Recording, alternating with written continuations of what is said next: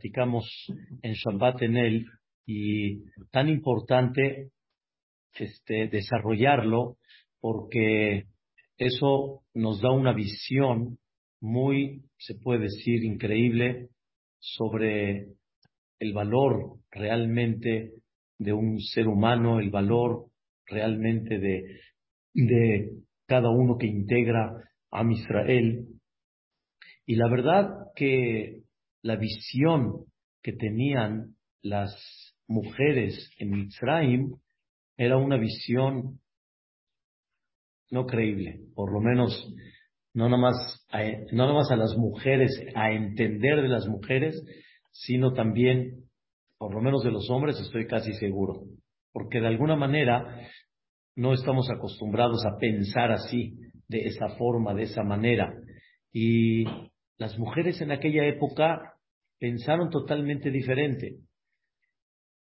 Antes de que llegue el decreto del faraón, hubo un milagro. Hubo un milagro que no tuvo que ver con el decreto del faraón, sino fue antes del decreto del faraón. Como dice el Pasuk, Ubne Israel paru vaishretzu vairbu vayatzmu bimod meod. O sea, el pueblo de Israel utiliza la Torah un término, varios términos, que la idea es se multiplicaron, ¿sí? este, tuvieron hijos este, a cantidad, calidad, y aunque normalmente cuando hay gemelos o triates se debilita uno de alguna manera, aquí no fue así, y los tajamín destacan que eran partos de seis, eran partos de seis cada uno, antes del decreto del faraón, no estamos hablando antes. O sea, quiere decir que ellos empezaron a desarrollarse, a crecer y a formarse un pueblo. Un pueblo. Porque estamos hablando, para que tengan idea, 94 años. Desde que Jacob llegó, 70 almas, 94 años. 70 almas, no estamos hablando eh, toda una comunidad desde que llegó a México. 70 almas desde que llegaron a México, eh, perdón, desde que llegaron a Mitzrayim, ¿Cuánto pueden tener hijos y convertirse un qué? Pueblo. Porque ya Paró así dijo. Paró no dijo estos de Jacob o, los, o la familia o no. Am Bene Israel. El pueblo de Am Israel. Y realmente Dios hizo un milagro en una manera impresionante y Am Israel vio eso. Ellos percibieron eso. Ellos desde Jacob vino no estaban acostumbrados a eso. ¿Cómo? Benjamín tuvo máximo diez hijos. Reubén tuvo X, Leví tuvo tres, Shimón tuvo... O sea, era normal. Y de repente empiezan a ver ellos cómo se está multiplicando. Señoras, este punto no lo destaqué mucho en Shabbat, pero este punto, el Am Israel dice, espérame, ¿de qué se trata? ¿Cómo? Me cambió la... Pero no frenaron por eso. Entendieron que hay un mensaje divino. Empezar a tener embarazos de seis. Para, claro. Por eso dice la palabra Baishretsu. Es un término no tan bonito para el ser humano. Porque Ishretsu viene de la palabra Sheretz. Y Sheretz significa reptil. ¿Sí? No es un bonito término que traes hijos como los reptiles.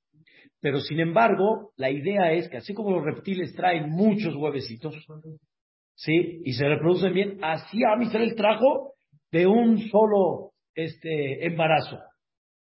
¿Y cómo estaban? Vaya Estaban fuertes.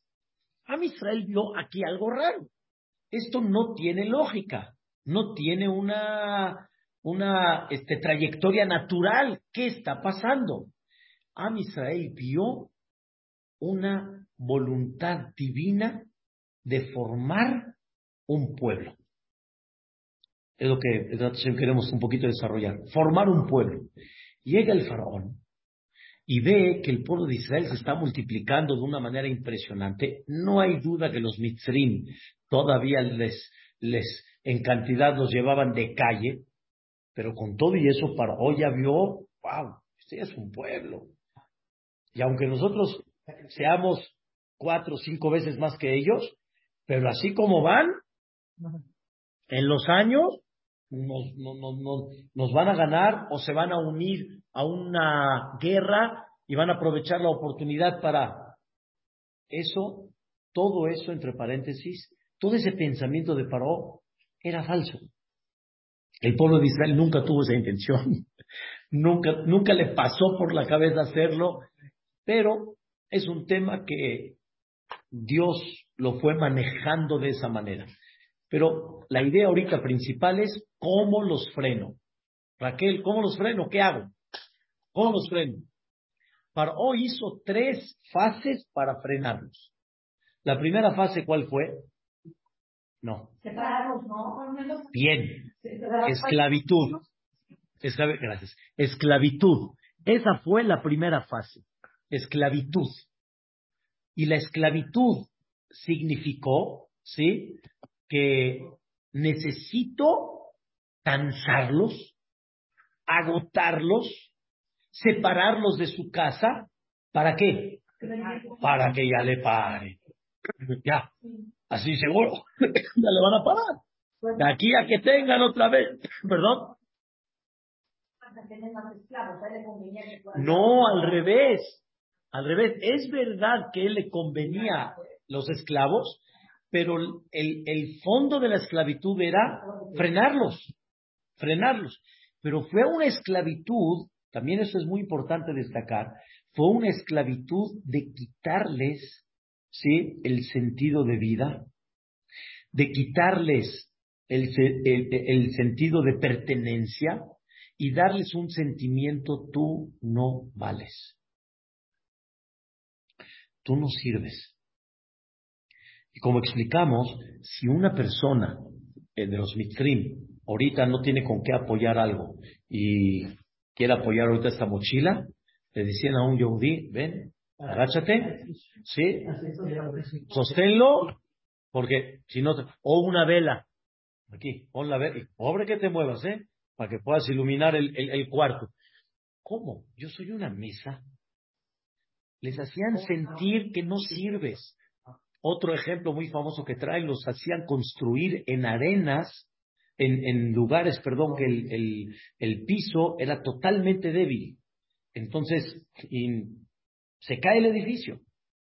¿Para qué me haces construir? Si, si se va a caer, si quieres tener beneficio mío, como dijo Raquel, pues está bien, déjame multiplicarte y vamos, materia prima, vamos bien. Pero no quieres el edificio, no te entiendo, pues ¿qué si quieres? Acabar la moral total de ellos. Y con eso seguro, ya, no hay forma que se reproduzcan, no hay nada. Pasaron como tres años, aproximadamente así atrás el Midrash, y para Ove que esto no frena. No frena. La incubadora no frena. O sea, no frena la, la cosa, no frena la, la, la producción. No frena. No frena. Paró se volvió loco. Paró dijo, ¿qué pasó? ¿Qué sucedió? Los tengo muertos, los tengo sin identidad, los tengo sin valor, los tengo separados de casa. ¿Qué pasó? Aquí entran las mujeres. Aquí entran las mujeres. Este es el primer paso que entran las mujeres. Y en ese momento las mujeres dijeron unas palabras increíbles. No nos va a frenar. Dios antes de la esclavitud ya me enseñó que Él quiere formar un pueblo. No nos va a frenar. Y las mujeres hicieron algo impactante. Fueron a donde estaban los maridos, de alguna manera a, vamos a decir, a, a, incitarlos, ¿sí? A despertarles el deseo a, que aunque los maridos estaban acabados, porque estaban acabados, mamás estaban sin fuerza, Boreolam les ayudaba a las mujeres que traigan pescados, que se sientan con ese alimento despiertos, y de repente ¡Wow! ¡Qué bonita estás! ¡Qué increíble! ¡Qué cosa! Y cuando la mujer llegaba, el marido decía,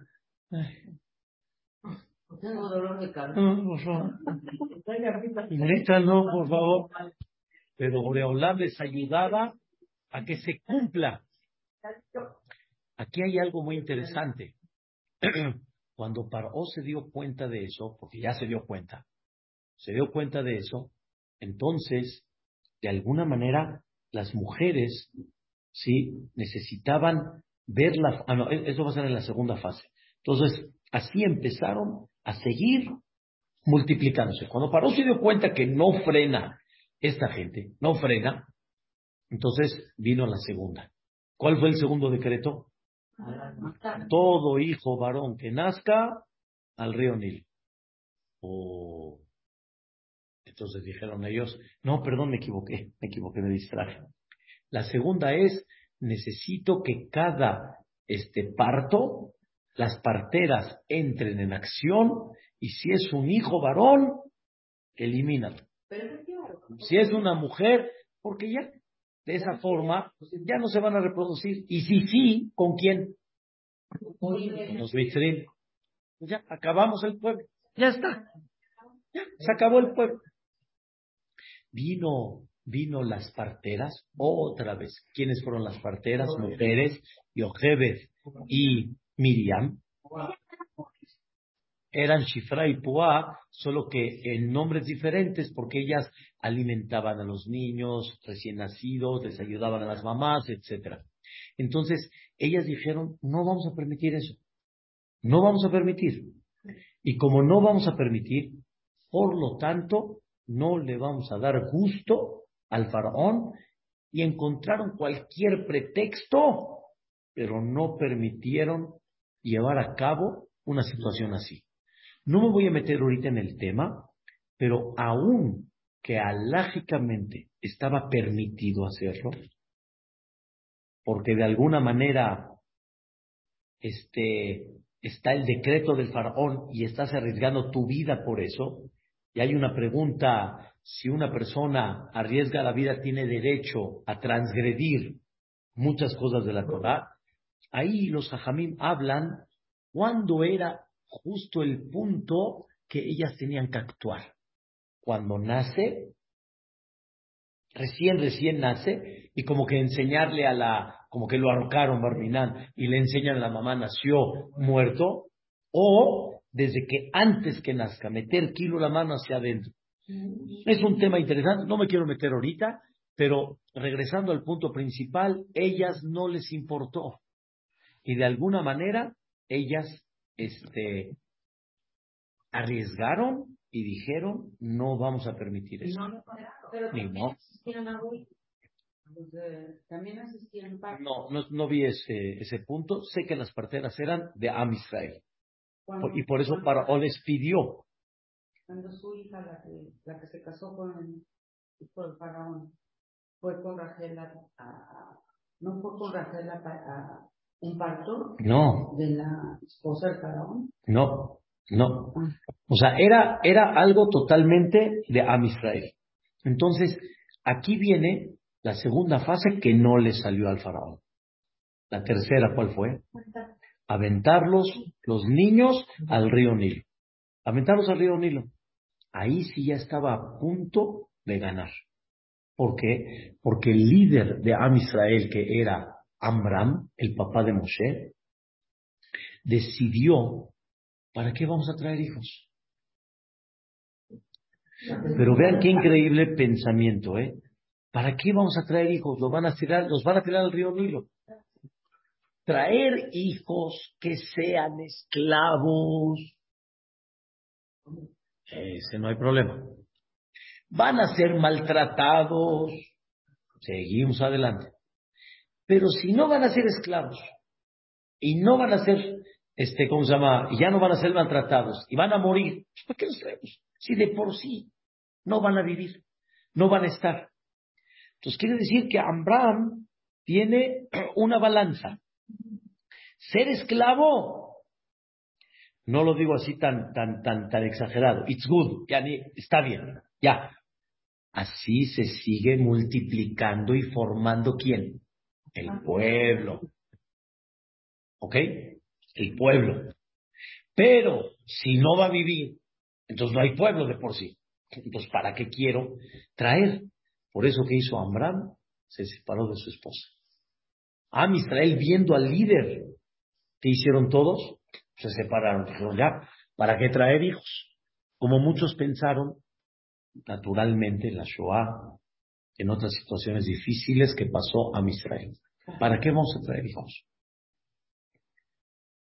Hubieron historias, pero ahorita les voy a platicar. Entonces, llegó el faraón y estaba a punto de tener éxito porque ya pasó lo que pasó con Amram y todo el pueblo de Israel. Llega otra mujer, Miriam. Y le dice, oye papito, lo que tú hiciste es peor a lo que hizo el faraón. Es peor. Como mencionamos en zapato, o sea, peor. A mí, tu padre, Escuincla, tiene seis años. Vete al GAN, vete al kinder. A mí me vas a decir que yo me creté peor que el que paró. Pero Ambram tenía humildad. Y Miriam, obviamente, ya tenía una madurez.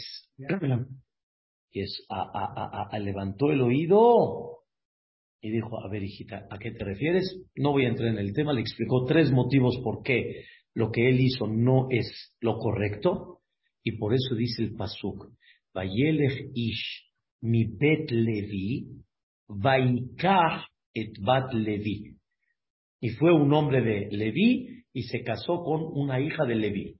Ahí está hablando antes de que nazca Moshe Rabenu. ¿Y quién era? Amram. ¿Cómo la Torah dice que se casó con ella cuando ya tuvo a Aarón y a Miriam? Aquí la Torah insinúa que se separaron. ¿Entiendes? Así se estudia la Torah. Así se ve.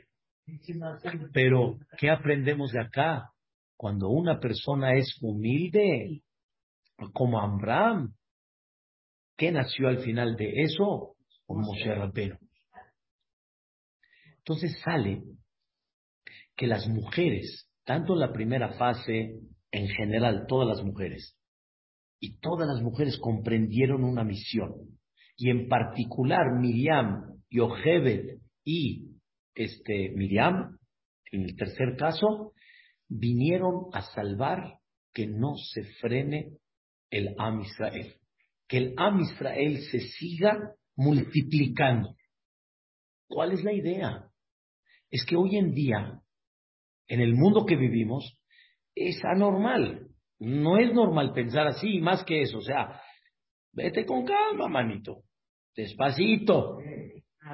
Vete con calma, ya no estoy hablando de seis en seis. De seis, o sea, Raquel, figura un parto de seis. Uno, uno. Pero no fue uno. Si hay dos, ¿cuántos somos? Doce. Y si son tres partos, ya son dieciocho.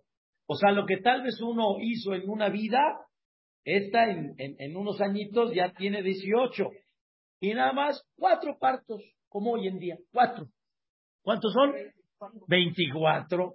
¿Sí? De primaria, kinder, secundaria, preparatoria. hay de todo.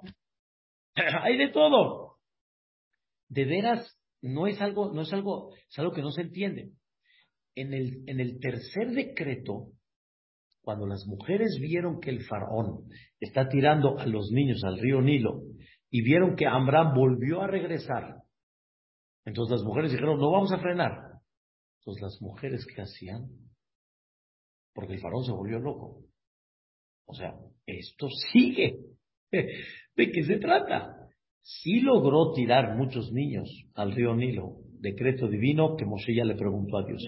Pero hubieron muchos partos, dice el Talmud, que ellas se iban al campo, se iban al campo, Liz, ahí traían a sus hijos y ya no regresaban con ellos, las mujeres, y ya no regresaban con ellos porque si regresan con ellos, los capataces los van a agarrar.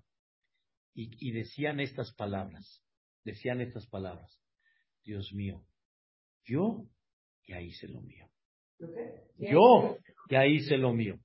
Ahora tú haz lo tuyo. Ahí en el campo. Obviamente era un nivel de fe impactante, muy alto. Y sobre eso, ustedes leen en la Gada de Pesa, ¿sí? Va a Ebor Alaif, va a de no, perdón, este, eh, perdón, otro, otro paso que empieza, este, eh,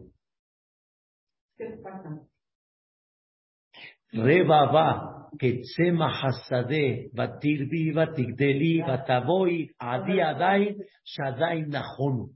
Les explico. Dice el Pasuk que crecían ellos como el pasto. Y de repente llegaban, ¿sí? Como hombres. Dios se encargó de esos niños es, un, es una fe muy grande. Pero Dios se encargó de esos niños, no sé cuántos, no sé qué cantidad. Se habla, después les explico con más detalle. Ahorita, eso se me olvidó traérselos. Es muy claro en el Midrash.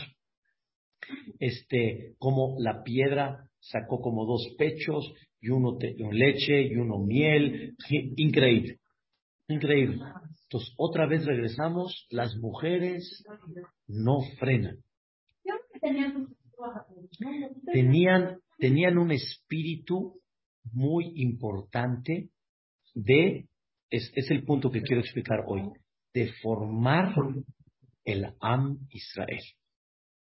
Formar el Am Israel. Es, es, es, el punto, formar el Am Israel. Cuando aparentemente, o sea, perdón, con esas condiciones, con esa situación, ¿qué ganas? ¿Qué quieres? Y ellas no frenaron. Ellas no frenaron. ¿Cuál es la, cuál es, digamos, el secreto y cuál es la idea? Entre paréntesis, cuando Moshe Rabbenu le pidió a, a la Am Israel traer donativos, oro, plata, cobre, etcétera, telas, etcétera, las mujeres se despertaron en, un, en una inspiración y dijeron, escuchen bien, ¿eh? Y dijeron, Queremos donar algo al santuario. ¿Qué queremos donar? Donaron unos espejos que eran de cobre. No sé exactamente cómo se procesaba el cobre, se convertía en un espejo y ellas donaron unos espejos de cobre. Y Moshe, y Moshe, exacto. Y Moshe, cuando lo vio, dice, espérate, esto, ¿qué, qué va al Betamigdash, al Mishkan, al santuario? ¿El espejo está hecho para qué? Para ponerse bonita. Sí, o sea, normal. Y tú, me, ese espejo me lo quieres llevar al Mishkan. Y le dijo Dios a Moshe, no como tú piensas, yo pienso. Tú piensas que este espejo no tiene ninguna relación con el santuario. Y yo digo, recíbelos, porque por medio de esos espejos se multiplicó el pueblo de Israel y sin esos espejos no hubiéramos tenido pueblo. Necesitamos entregar la Torah, ¿no? Necesitamos formar un pueblo de Israel porque se embellecían las mujeres para seguir eh, eh, levantando el humor al marido para que esto no frene. Para que esto no frene. ¿Cuál es la, cuál es, cuál, cuál, cuál es la idea? ¿Cuál es la idea? La idea, la idea es algo, es algo muy interesante. La idea es muy, muy interesante. La realidad es de que hay algo diferente entre seres humanos y toda la creación, me refiero a todos los seres vivientes, animales, aves, peces, etc. Todos los animales, peces, aves, todo, todo lo que es ser viviente, todo ya está hecho.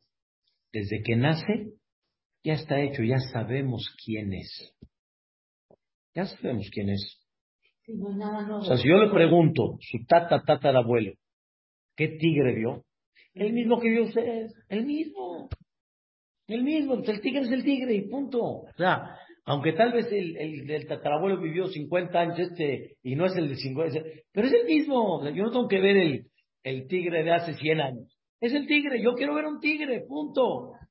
Ya está hecho. Todo ya está hecho. El único que no está definido es el ser humano. Es el único. Cuando está bebé, el ser humano es un motec, dulce, roje, mi vida. Pero quiere que les diga algo. También un contrabandista, el que no haya sido, cuando era chico, era motec. Claro. Vean cualquier foto de pues, se, se, ve se ve inocente, pero con todo y eso, sí, depende según la educación que reciba, es lo es el resultado. Educación a principios, a valores, etcétera, o todo lo contrario.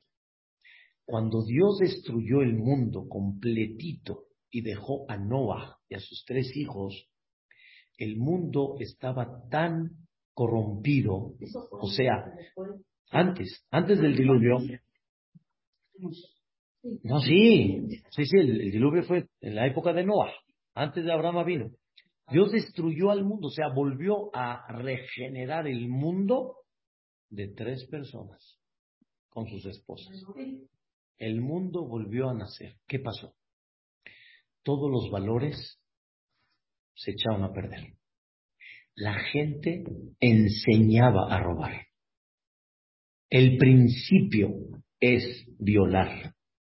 El principio es este. O sea, ni los principios básicos del mundo no están. Dijo Dios. Dice, entonces lo que se está produciendo es una jungla. Imagínense hoy, diez mil niños sin educación. ¿Qué resultado tenemos?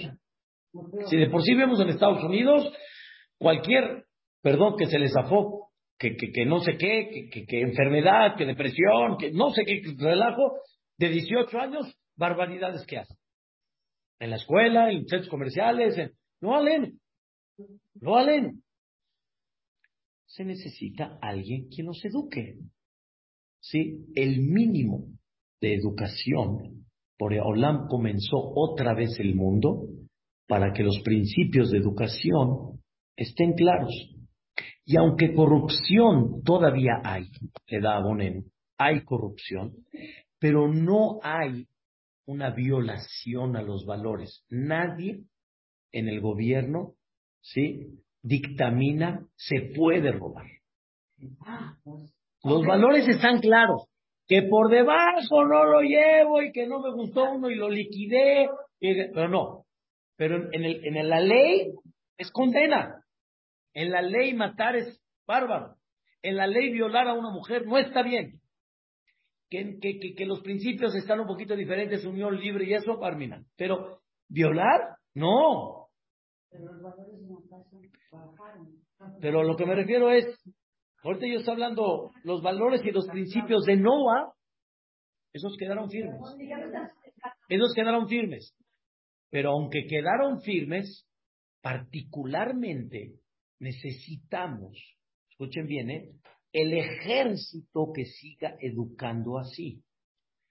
Porque si no hay un ejército que eduque así, tarde o temprano, en vez de tener gente que respete no robarás, va a ser lo contrario.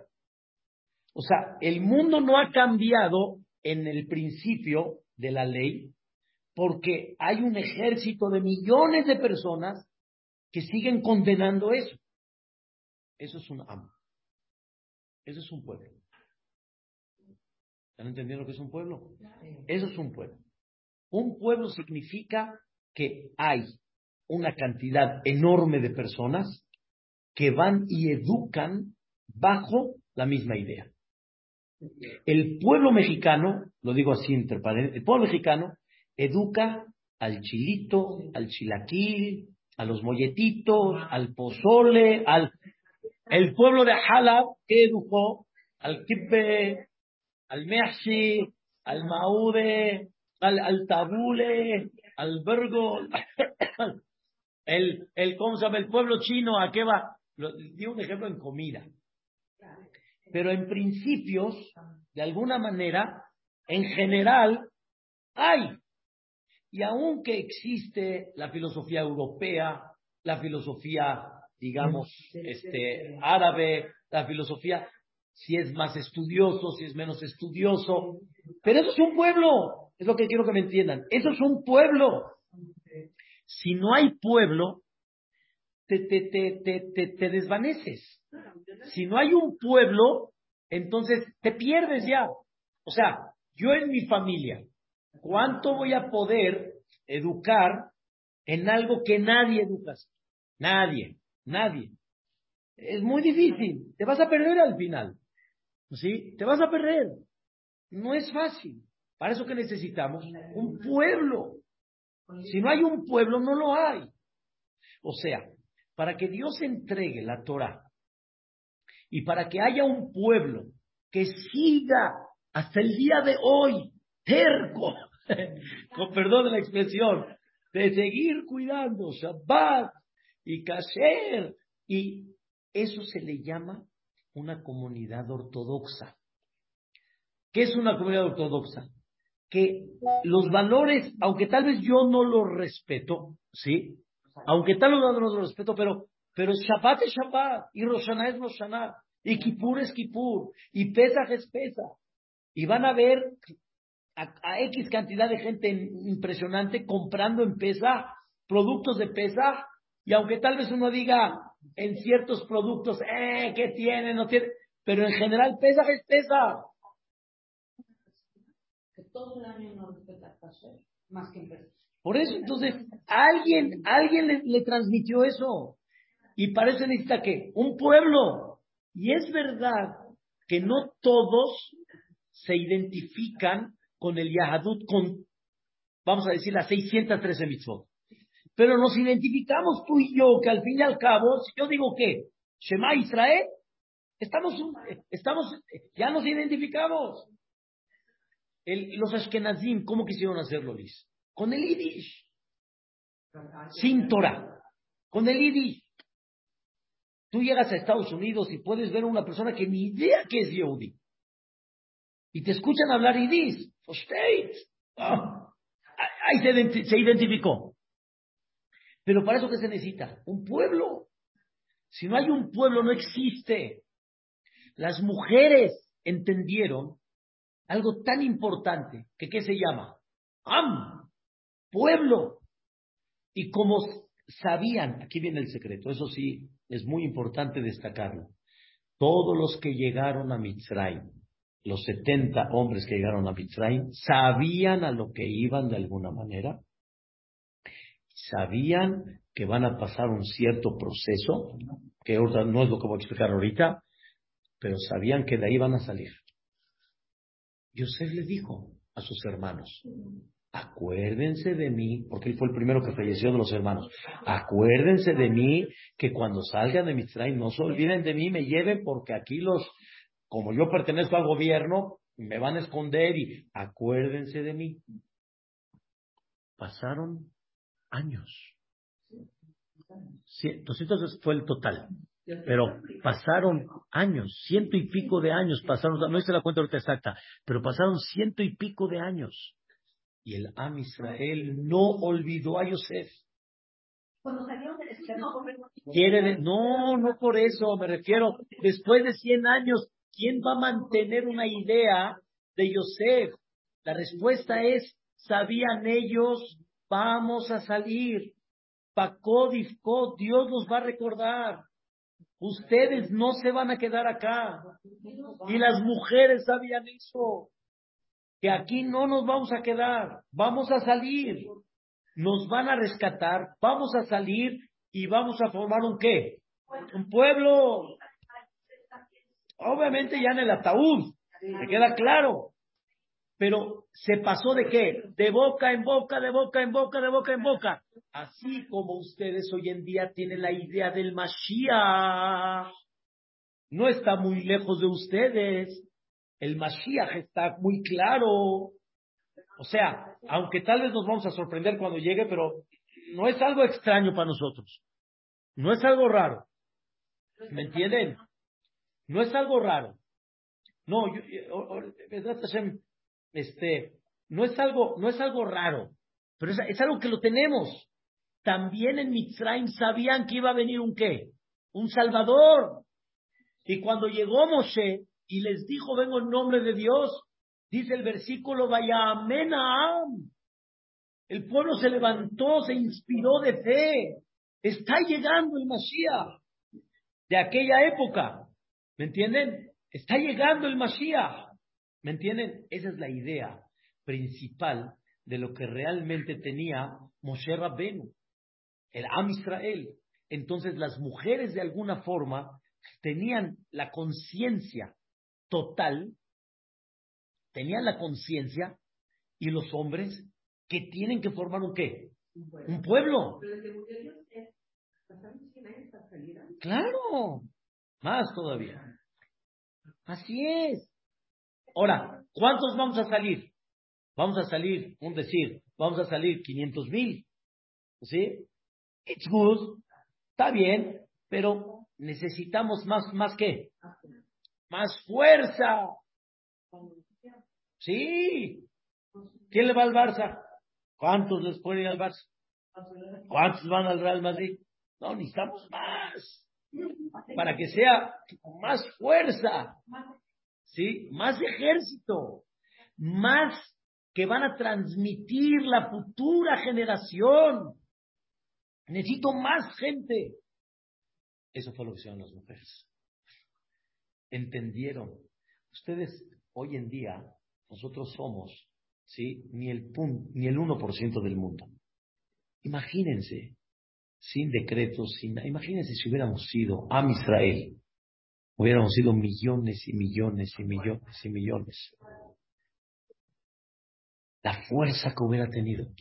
La fuerza me refiero como pueblo estoy hablando. La fuerza de, de, de, de, seguir las tradiciones, la fuerza de la línea espiritual. Hubiera sido otra cosa. Pero como no somos tantos. Pero no somos tantos por decreto.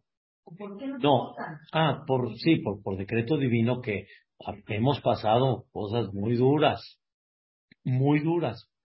Entonces, como no somos realmente tantos, entonces en este mundo te pierdes, te pierdes. Y es lo que ha pasado. También es un tema que en alguna ocasión lo podemos analizar. ¿Qué gana Dios con eso? Pero te pierdes. Entonces, por eso mientras más unión, como dicen, hace la fuerza, mientras más hay, es increíble. Es increíble. Ese es un punto muy importante que le debemos, si estamos aquí parados, bravo a las señoras, entendieron ese punto, comprendieron ese detalle. Me queda claro que el tema de los niños, el embarazo, todo, no es, no es una cosa así fácil y sencilla. Me queda claro y la responsabilidad de educar a los hijos, todo, todo eso está, está muy claro. Pero hay que entender, pero hay que entender el fondo, el por qué lo estamos haciendo. Y Abraham entendió, como las mujeres, que por esclavitud no vamos a parar, porque vamos a salir. Por la fe. Por la fe que vamos a salir, que es lo que les dije que les iba a explicar. Por la fe que vamos a salir. Pero son esclavos. Pero que se, vamos a salir que un pueblo completito, entero. Y por eso dice el Sefer Hainuch, mientras más gente hubo, la revelación divina en el monte de Sinaí tuvo mucho más impacto. O sea, no es lo mismo que yo, un decir, invente que Dios se me apareció y que Dios me dijo y que y quién te lo dijo y, y que qué. A que tres millones de personas escucharon la palabra divina. No es el mismo impacto. Pero imagínense si hubieran sido seis, diez millones, sí, quince millones. Hubiera sido, hubiera, el impacto hubiera sido más. Por eso me queda claro, todo con medida, todo con, razón, todo con salud, Hashem traer a nuestros hijos. Pero saber que estamos trayendo un ejército. Estamos formando cada vez más casas. ¿Qué representa un matrimonio? Que lo que yo voy a, a, festejar con ellos, a felicitarlos, ¿a, qué vas, perdón? ¿A qué fuiste? ¿A pasarla bien? No, a decirles que más alto. ¿Más alto de qué? Si no saben la que se les espera. O sea, ¿más alto de qué? O sea, ahorita ustedes ya saben, ya saben el tema. No, no digo buen chiste, no se vayan a... Pero, o sea, ¿más alto de qué? ¿De qué más alto? Ni has empezado. Apenas vas a empezar. ¿Más alto de qué? La respuesta es una casa más. Que se une a los principios, a los valores, a la tradición, a la espiritualidad. Aunque sea pobre de alguna forma, espiritualmente me refiero, pero todavía aquí en esta casa se va a transmitir. A mi hijo le tengo que poner bar mitzvah, le, tengo que hacer brit tengo que llevarlo al knis, tengo Rosana y aunque sea ese mínimo. Y de ese mínimo algo va a pegar. Pero iba a seguir. Alguno pegar. Y ese es el pueblo. Tengo una, una preocupación.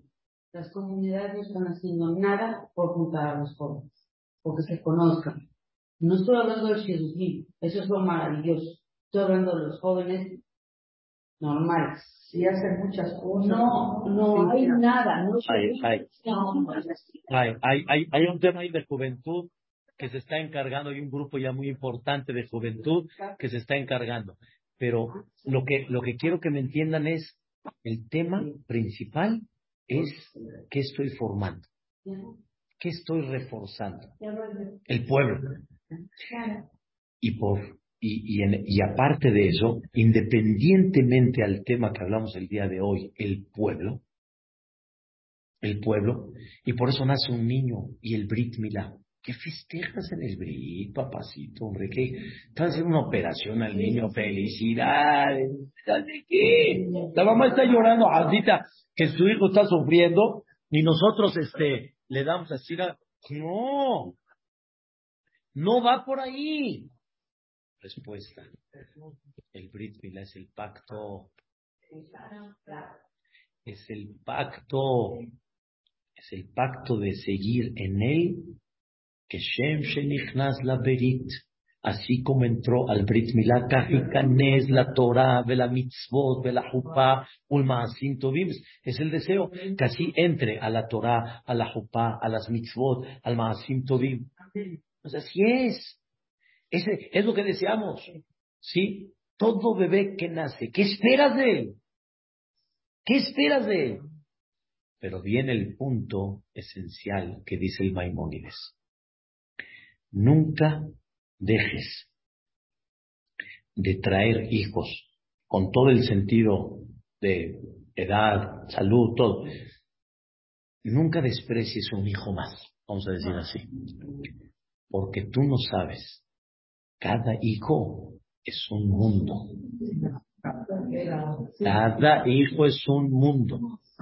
Y uno no sabe, este ¿quién va a ser? Amram quiso frenarle.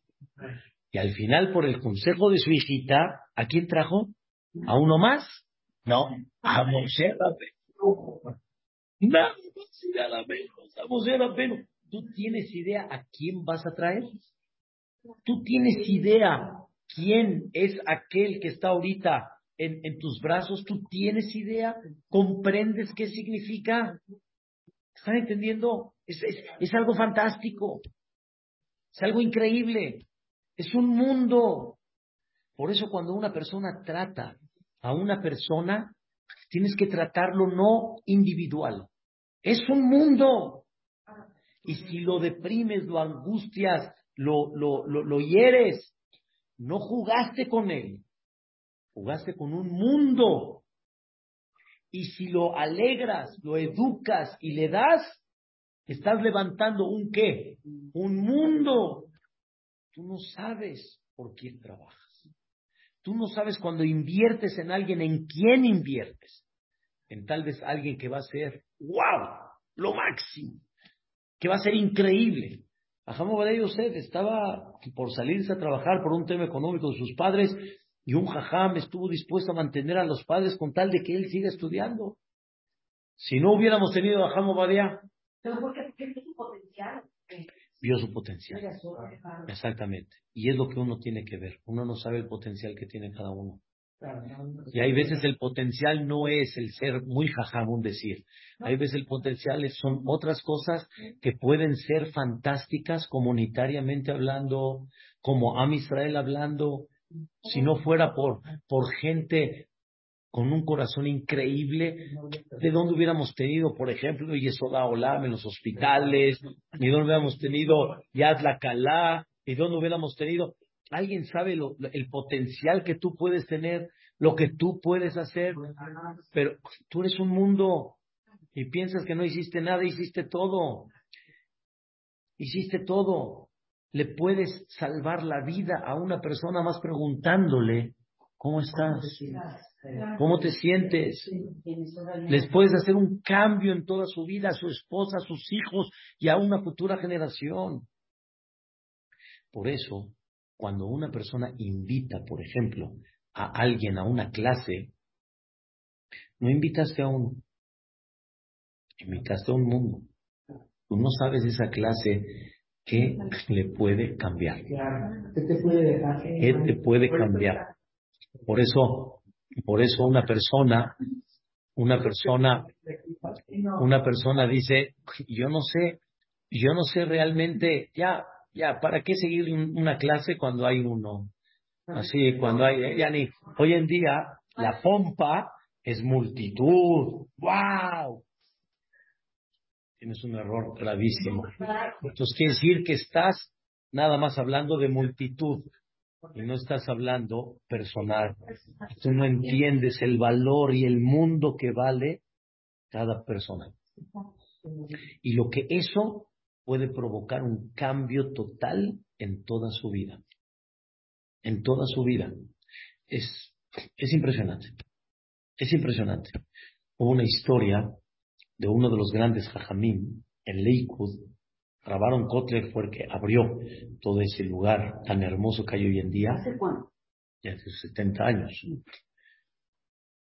Y el hijo, Rav Kotler, se había comprometido con su esposa, ¿sí? la Rabanit Reisel, y pasó la Shoah, y desgraciadamente a la Rabanit le dio tuberculosis, y Rabaron le dijo a su hijo, híjole, con tuberculosis tener hijos está en chino. Es un problema. Y eres mi único hijo. Y si no tienen hijos, familia Kotler, bye. Y el, y el hijo decía, pero papá, ¿cómo la voy a dejar? Se quedó sin padres después de la Shoah. Se quedó sola. ¿Cómo la voy a dejar? ¿Cómo la voy a dejar? Y le preguntaron al final al tío Arrozazal Melzar, ¿qué hacemos? ¿Qué no hacemos? Al final decidieron, se va a casar con ella, no la va a abandonar. No tuvo un hijo. Tuvo, mashallah, siete estrellas. Y uno de ellos es el Rosh Yeshiva actual de la, de la Yeshiva de Leikud, Malki el Kotler. ¿Cómo se llama? Malki el Kotler. Falleció Rav antes que ella. Y ella con tuberculosis vivió noventa y pico de años. Y ella fue la que dirigió la, la yeshiva durante muchos años. La que dirigió, me refiero en, todo lo que, todo lo que se necesitaban decisiones. Entonces, ¿quién invertiste, Liz? ¿En una mujercita? ¿Eh? No, en la que hoy en día fue, es la madre de todo Leikus. ¿De qué hablas? ¿Eh, ¿Sí? Es una cosa increíble. Entonces, un hombre no es un hombre. Una mujer no es una mujer, es un mundo. Por lo tanto, Número uno, ¿a quién trajiste? La responsabilidad es tuya. Y número dos, hay que tratar siempre de tratar a toda la gente fino, bonito, y no Shalom lo contrario, porque tú no sabes qué construyes o qué destruyes. No lo destruiste a él, o lo construiste a él. Construiste o destruiste un mundo entero. ¡Wow! Impresionante. Pueblo. Y el valor de cada uno de forma individual.